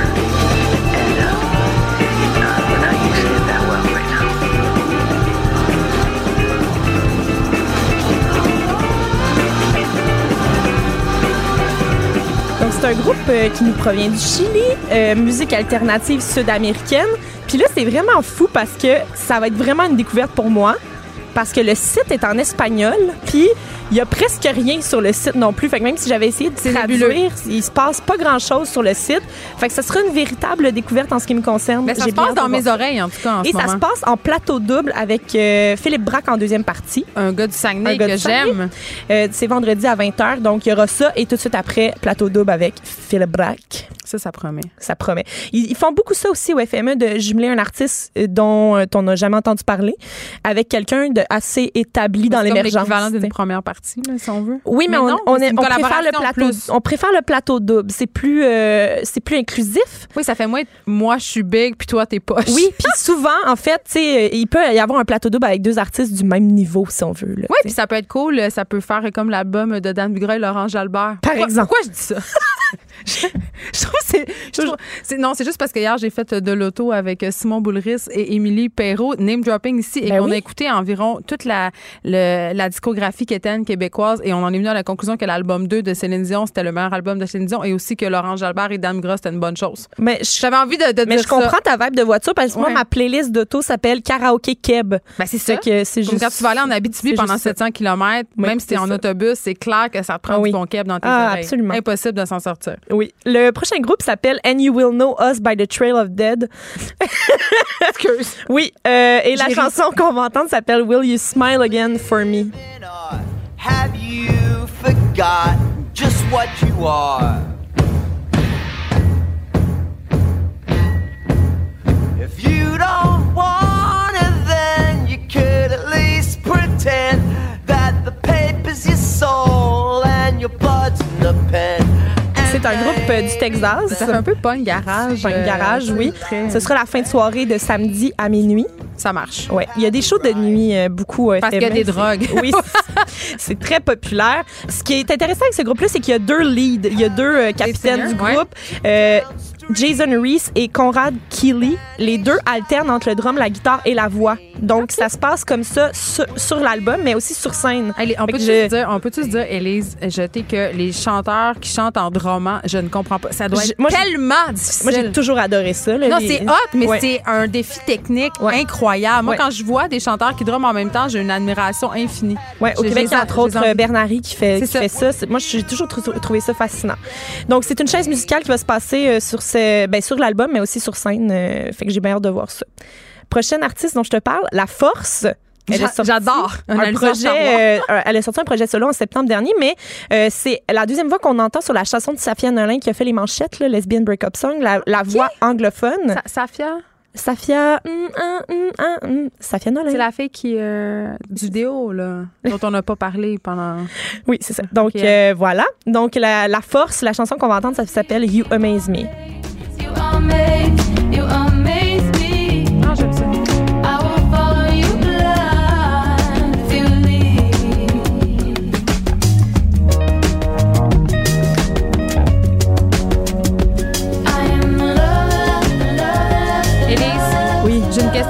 Je t'écoute. C'est ma question péquiste. Ah non, c'est quoi? Je suis désolée.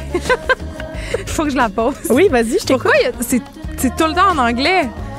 Euh, mais elle, c'est- c'est une anglophone de Montréal. elle est anglophone de. Montréal. Euh, elle s'appelle Ariel Engel. Elle a fait entendre sa voix au sein du collectif Broken Social Scene qu'on euh, connaît quand même bien euh, sur la scène euh, alternative montréalaise. Elle a aussi un duo avec son mari qui s'appelle Andrew Whiteman, mais son premier projet solo est né l'année passée. Ça va se passer en plateau double encore une fois, mais cette fois-ci avec Half Moon Run. Euh, donc, ça se passe samedi à 20h. J'adore ça. Voilà. Mais je reviens avec ma question. Elle est anglophone, mais quand même, il y a, il y a quand même un bon, un, un nombre euh, quand même assez intense d'artistes d'origine francophone qui chantent en anglais. Est-ce qu'on se serait décomplexé? C'est une bonne nouvelle?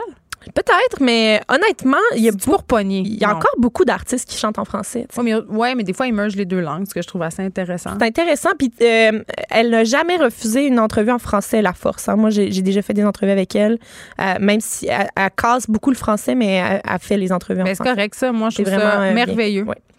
On a un autre artiste qui fait partie des 5 à 7 Québécois dimanche. Ouais. Et euh, il s'appelle Adam Nass et la chanson c'est Fading Away. I fell in love, but it's over. I go down, down, down. Black straps going under. Ben voyons, James Blunt. C'est un jeune parisien, mais là tu peux là tu peux te fâcher, c'est un jeune parisien qui chante en anglais. Et euh, son premier album s'appelle The Love. C'est sorti en 2018. Il y a 26 ans et certains médias français l'ont appelé l'enfant qu'auraient eu Prince et Childish Gambino ensemble. Mais évidemment, Hey, c'est du potin, ça? c'est du potin. Ça, ça risque pas d'être survenu, là, en tout cas. Ça serait très euh, étrange. Mais euh, donc, influence multiple RB, soul, rock, il y a un peu de tout là-dedans. Donc, c'est un beau mélange jeune et frais. Et ça nous vient tout droit de Paris. Je sais pas, je trouve ça frais. C'est déprimant. Non, mais je- là, je t'ai donné quelque chose de, de assez smooth, là, mollo, mais il y a quelque chose d'un petit peu plus relevé aussi. Mais ça se passe quand même. Tu sais, l'album s'appelle The Love, là, tu t'attends. Ah non, mais c'est ça, là. euh, c'est correct. Je- je- mais tu sais que j'aime ça chialer. Oui, je sais que t'aimes ça chialer. Je tourne pas ma langue cette fois. Hein? Ben non, je sais, j'ai essayé tantôt, Ah, j'ai pas le capable. wouf, wouf. Je suis assez contente. Euh, un, un groupe de Montréal, un duo qui s'appelle Elle me tue. J'adore La chanson s'appelle Renaissance. antérieure sur les murs Je les décrypte. Puis ma mémoire, d'un coup, s'effrite. Et une fille. Pas, c'est pas un gars. Non, Mais, euh, merci. Moi, tu sais que j'ai pensé qu'à Tom et Goyane pendant des années, c'était deux personnes. Je sais pas, je sais pas pourquoi je dis ça en ondes, à part pour avoir l'air d'une vraiment Ben non, niaiseuse c'est personne, mais je, mais je veux quand même vous le dire. Ce qui est vraiment intéressant avec euh, leur dernier album qui s'appelle En pays lointain, c'est que c'est un album concept, donc il y a un fil narratif et bien sûr euh, sur scène ça se déploie de la même façon, donc euh, ça se passe du début à la fin de l'album. Ça se, il y a comme des explorations physiques aussi là sur scène, donc ça va C'est être une performance. c'est une performance globale. J'adore. Oui. Autre artiste, Catégorique. Bon, oh non. Catégorique. Oh non, ça c'est non. La chanson qu'on va entendre, ça s'appelle Pas la peine. Ben c'est ça. Bon ben j'aime ça pareil, même si j'ai le nom. On m'a dit car t'es restes authentique Pas la peine Ne vends pas au rap sinon autant que tu le kiffes Pas la peine Garde la tête froide Pense d'arracher ton cœur écrit tes textes Pour t'arrêter faudra te l'arracher Les gens qui Wow! C'est cool, hein? Ça j'aime ça. Ouais. Euh, cette fille-là sera en sandwich entre Saramé et Loud vendredi. Ben là, à 20 bravo. Un beau Le sandwich. meilleur sandwich. C'est meilleur que le BLT, moi, te le Hey, je veux le manger ce sandwich Oui, euh, catégorique est née à Abidjan en Côte d'Ivoire, euh, mais ça fait 11 ans qu'elle vit en Suisse. Puis euh, elle dit que ses deux origines lui coulent dans les veines, qu'on lui dit surtout pas qu'elle ne vient pas d'ici quand elle est en Suisse parce que elle dit qu'elle vient de partout en fait. A le droit. Et cette fille-là, quand elle fait un concert, elle se fait justement des, euh, des espèces de marques blanches au visage. Elle dit que ça lui rappelle ses ancêtres et que ça la, ça la reconnecte Les avec marques qui elle est. guerriers.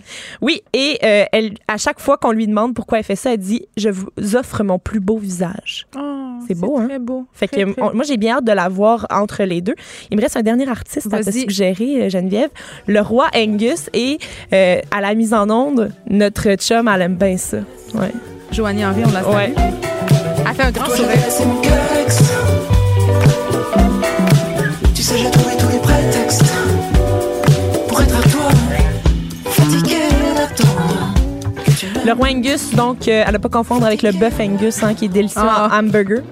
Euh, c'est un groupe suisse. Et son plus récent album, euh, c'est Est-ce que tu vois le tigre? Point d'interrogation. Ça, c'est le nom de l'album. On va te souhaiter un excellent festival du FME. Et les jetés. Demain, on aura Pierre Guitard, qui est un artiste franco, qui sera au FME, justement, dans le cadre des 5 à 7 québécois. Il sera à l'émission à 14h40, donc vous pourrez l'entendre. C'est Mais- cassette du dimanche, Pierre Guitard.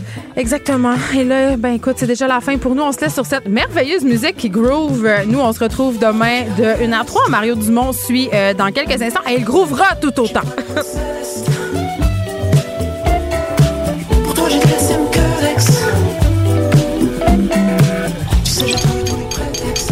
Cube Radio.